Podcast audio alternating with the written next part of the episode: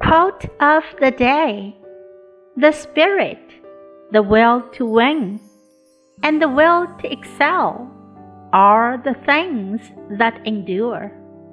These qualities are so much more important than the events that occur.